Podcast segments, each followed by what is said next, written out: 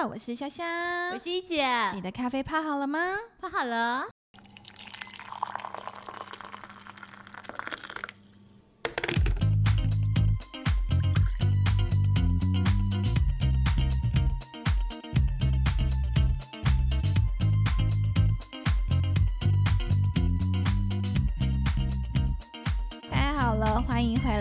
小妹谈产业哦。今天大家还是要一边喝咖啡，一边听我们聊 AI 智慧物联网的应用。是，嗯，那在我们开始之前，我们快速的再一次感谢 Series Capital、可喜空间、区块客以及 First Story 一直以来作为我们最强大的后盾。同时呢，也请同学们随时上 Apple Podcast、Spotify、呃 First Story 中国的喜朋友可以上喜马拉雅跟区块区块客收听哦。今天下面有点吃螺丝，记得安心心哦。然后请。我喝奶茶，啤酒也可以，红酒也不错。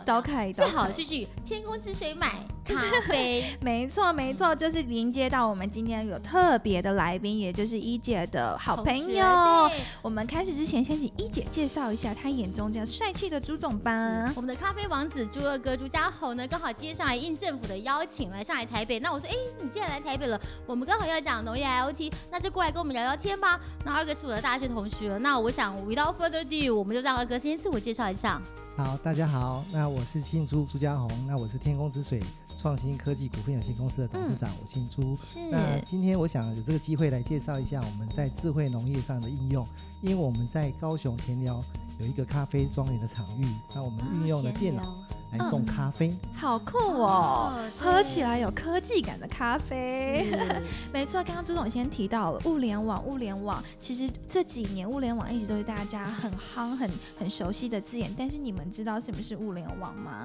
物联网是 Internet of Things，right？在一九九九年九九年源自于一名叫做 Kevin Ashton 所提出的，他也是 MIT Auto ID Labs 的推手。那如今他就是大家口中的物联网教父哦。好，有点距离感，对不对？没关系。当我们再一次的提到台积电的董事长张忠谋先生有提到物联网是的 next big thing，还有就是在联发科今年的股东会上，也因为物联网的关系表现很亮眼。对，大好，在二零一九年他们的那个呃联发科执行长蔡立行 Rick 蔡先生是说，他们去年在呃直接说是两千四百一十六亿元，毛利到四十一 percent，其中最大的 contributor 其实来自这个呃这 IOT AI 部分的应用，还有五 G。那今年呢，光是五月份单月。他们其实因为有这个 AI，因为有这个 WiFi 六的关系，其实已经营收来到了两百一十七亿左右，这样非常成长，非常惊人。那呢，他们这样只是晶片端，所以我们接下来听系统端，甚至应用端。因为我知道二哥在田寮，在高雄也做这么久，我建议花了好几年的时间，他的理想终于得以实呃，慢慢逐步在实现当中。那我们想想看，在生活智慧中听到这 Internet of Thing，那怎么把这个 AI？把它放到我们的咖啡里面。对啊，你看，以为物联网离我们的距离很遥远，其实错了。在智慧城市的这个发展的时机以及科技发展，其实呃，台湾的这个有台湾 NCC 了，它公布了台湾物联网零四零门号的数据调查。其实台湾这个门号使用的数据到今年截止已经有七十六万左右了，有着专门提供给物联网专用的门号哦。那其实也说明到了，不管是在智慧城市、智慧农业、智慧交通这些领域的发展上面，物联网都已经很好的融入在我们的生活当中。所以话不多说，刚才朱总有先提到了一点点关于科技咖啡，是不是可以再跟我们的好朋友们分享一下呢？智慧农业的部分。好，基本上智慧农业实际上在早期，在二零一五年，我们农业四三点零要提升到农业四点零的时候，事实上已经有非常多的应用。的开发的东西出来了，不不仅限在农业，因为实际上我们农委会本身的从农渔畜牧开始，全部整合到所谓的 IOT 的应用。嗯，那基本上来讲，这东西从早期的二 G、三 G 一直衍生到四 G，对，五 G 嘞，对，现在到五 G 了。那陈光真跟我的好朋友说，现对，真的要六 G 了，因为到 WiFi 六了嘛，哈，WiFi 六，WiFi 六，要要要。那基本上来讲，我们事实上这是一个美丽的意外，我们收取了一个。就是我们投资的一块土地，那土地的面积刚好是在那个月世界的地形，那本身是不适合任何农作的开发跟种植，因为它的土质是 pH 值将近七点九，甚至于到八，已经是算是碱性的土质。那一般的农作物，对不起，一般的农作物大部分都是在 pH 值在。六点五到六点八之间是最适合耕种。那基本基本上来讲，我们本身都不是一个农业的的专业，都是属于农业的门外汉。那因为我们初期的投资是相信专业，所以导入了很多的有机，导入了一些很多的专业的一些农业专家来去做种植，但是发现怎么种的最后结果是草长得比农作物还高。哦，本来的一片农咖啡园变成青青草原。所以我们才把我们跨业的这些专才再导入进来。那我把，因为本身我是做在有关 ERP，还有在一些智慧那你不是我 computer science 同学是是是是。那所以说，我们觉得说，必须要是亲自跳进来这个产业里面去了解所有的一些农好。田寮离高雄不远呐。是，离高雄市区也很近，四十分钟车程就可以到后山了。对。那基本上来讲，在这个贫瘠的土地，我们相对的面临到一个很大的挑战，是如何利用科技来导入，因为毕竟这是农业试点的一个趋势，所以水也很缺乏，然后面临到台湾的天灾也很多。事实上，最重要的说，我们今天要导入 AIoT 的这一部分来讲，物联网的应用。在农业上的应用必须有具备三大条件，第一个是哪三大？第一个要控了解到水的问题，水的问题，我知道阳光、空气、水。对，那水的问题解决了，解决电的问题，电的问题，有了电以后还要解决 WiFi 或者是所谓的网络的问题。没有这三项，完全不具备有 IOT 的一个连接。所以这在一般的开放式场域或者是传统的农耕上面，防水吧，所以要呃，基本上所有的设备都必须要克服很多天灾人祸跟地质。环境的污染，甚至于我们一个小小的控制箱，它里面就面临到很多一些小昆虫在里面进驻。对，尤其像蚂蚁、蜥蜴、昆虫这些东西，蚂蚁会有乙酸，会侵蚀我们的电路板、数据的晶片。这都是蜜蜂的话就可以吃蜂蜜啦。啊，是，当然那是最好。如果有机会的话，养一点蜂蜜也不错。对，那事实上这整合来讲。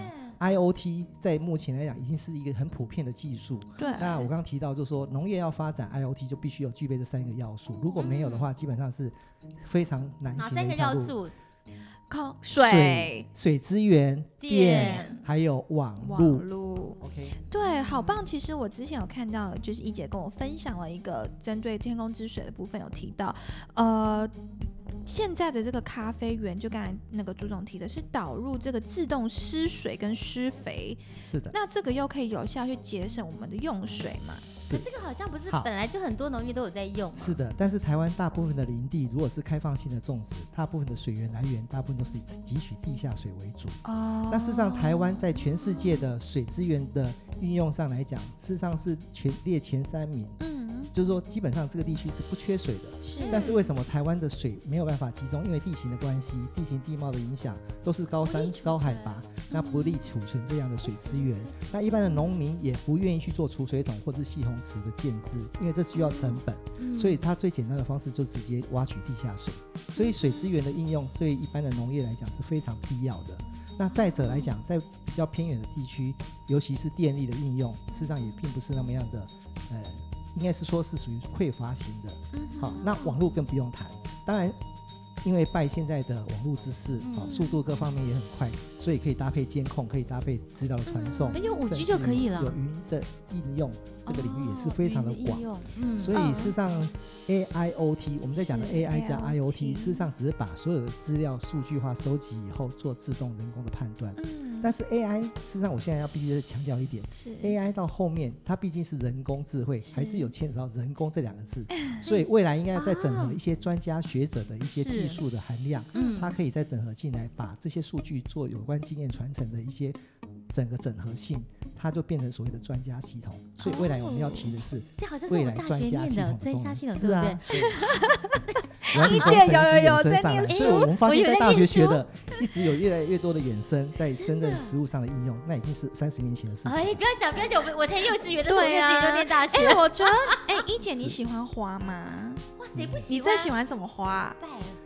百合哦，野香花。我们之前有聊到我下面爱吃花，你记得吗？对嘛，下面爱吃花，我说也会送花，那花能当饭吃吗？没有，我觉得很酷的点就是因为你知道花会有花期，可是因为朱总这边靠数位科技，他现在能够掌控。花开的这些数据，哎，然后结果，我们下面做课做的多彻底。对啊，你看，如果一姐喜欢百合花，有没有打工一下？打工一下。事实上，IOT 没有亮点，亮点在于产能的增加跟控制花期的开花结果这个部分来讲是比较重要，因为它可以增加经济价值，是增加产能，这才是是目前我们所极力要推广的一件事情。嗯，也就是说来调嗯控刚刚朱总说施肥啊、水分，因此农作物会施肥水分，会提高那个产量不能用。农药，对不对？基本上来讲，现在大部分的农民都意识都蛮好的，他们嗯除了做有机的认证、做溯源履历以外，最重要的会结合到很多的一些友善农地的耕作，因为他们会有自动用酵素啦、微生物菌去培养他们的农肥。哦，那同样的嗯肥料的部分，对整个一些控制的精准，必须要量化。嗯这部分来讲，对我们在学科技农夫嗯所必要的条件，它也是一个很重要的一个关键因素。因为是传统的农民都是所谓的工匠式的传承，是他只是是用经验法则去做对处理。嗯但是我们希望透过量化的数据，能够嗯掌握真正的一个所谓自动化控制的一个关键因素。是这部分来讲是 IOT 所纳进来最大的优势。是，对，刚好提到这个好了，是不是一姐有另外一个好朋友，就是 Darren？然后还有钉钉，对啊，对。然后这也是我好朋友，他是用嗯。他是把区块链的技术用在农业，用在民宿，然后还甚至现在用在航空、食品履融上历，就是是让我提让我想要，其实跟朱总可能呃都想要为台湾的地方创生尽一份心力嘛。哦，那 Darry 还去台东，对对还有一个那对，个小农推广对然后那个 blockchain 的部分，事实上在国外已经都有很多的应用面。哦，朱总你太是强产了，业是先进吧？你看我的同学没有弱者我，OK，都先透是超我我先人。我透露哦一点就好了，就说未来我们在咖啡的种植，因为毕竟台湾的小区域面积所能够种植的环境毕竟还是有限，而且它是属于小规模经济。那怎么样去做一个量化？台湾大概是一个基础一个技术的重点。嗯那我们去做一些育成，然后培育一些年轻人，把这些相关的技术到国外去赚取外汇。那请国外的场地来帮我们做气作。那未来我们讲一个亮点，就是说，假设我现在有一个四千公顷的土地，是然后去种植了咖啡以后呢，我希望把它把它做成每一个 block 一个小区块，然后去做一个监控，然后让大家都可以买点数去做经做点数经济。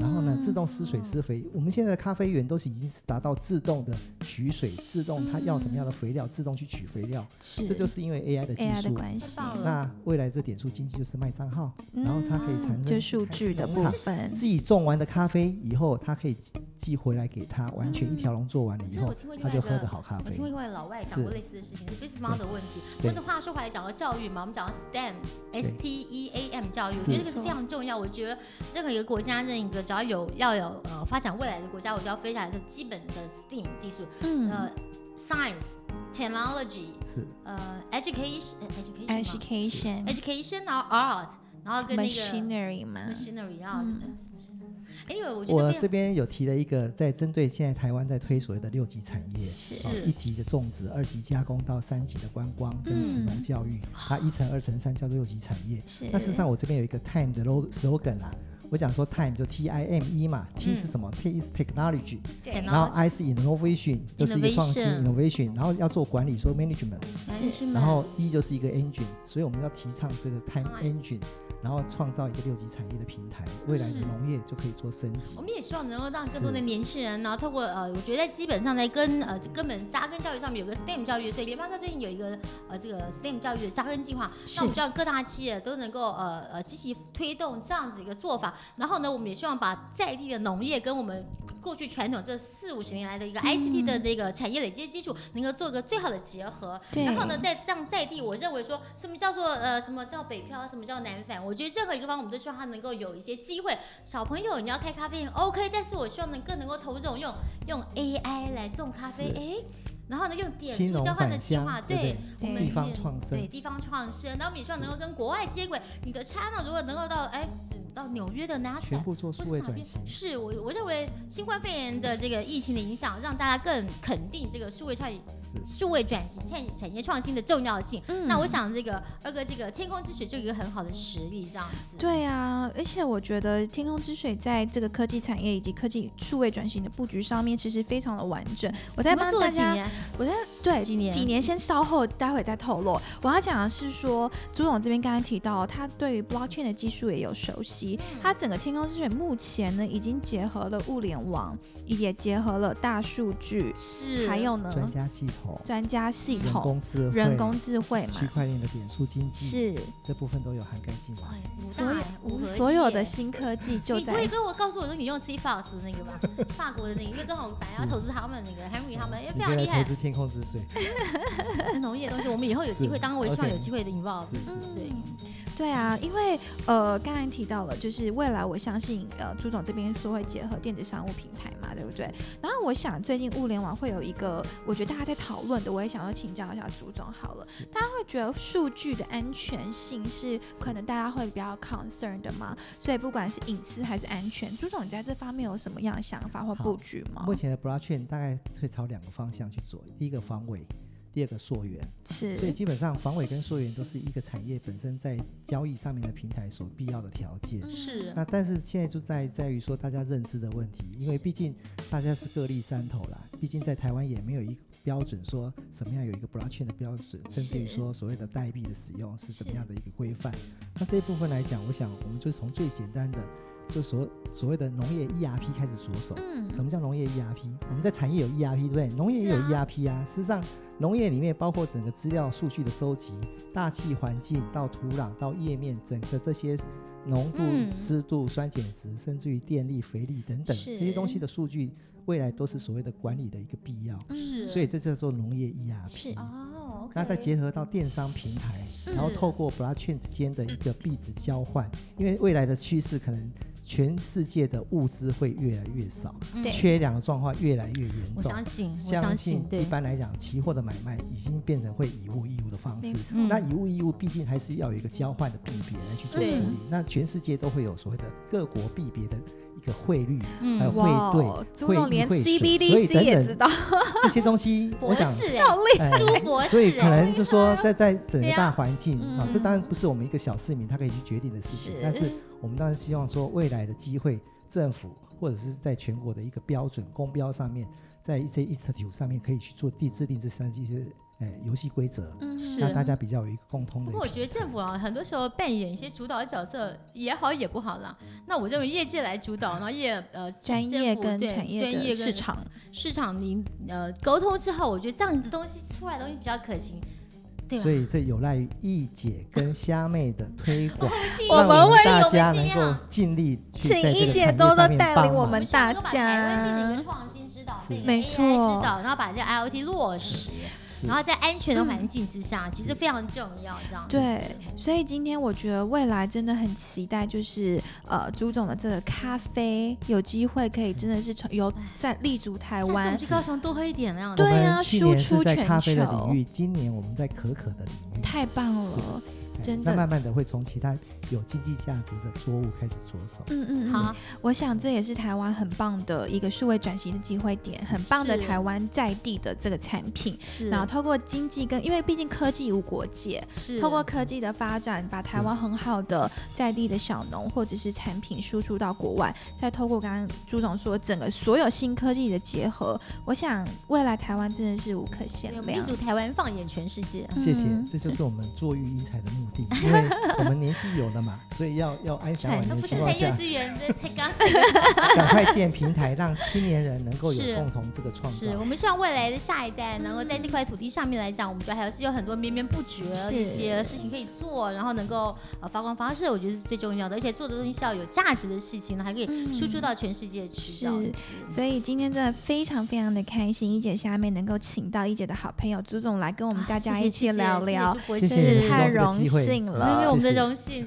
真的。那下一集呢，我们再有这边延伸，可能我们探讨，我们探讨过了五 G，探讨过了 AI，今天我们又讨论到 AIoT 的智慧呃的应用。我们下一集可能来讨讨论看一看，我们在物流上面，智慧供应链的物流以及区块链相关的结合，会有样什么样的可能性？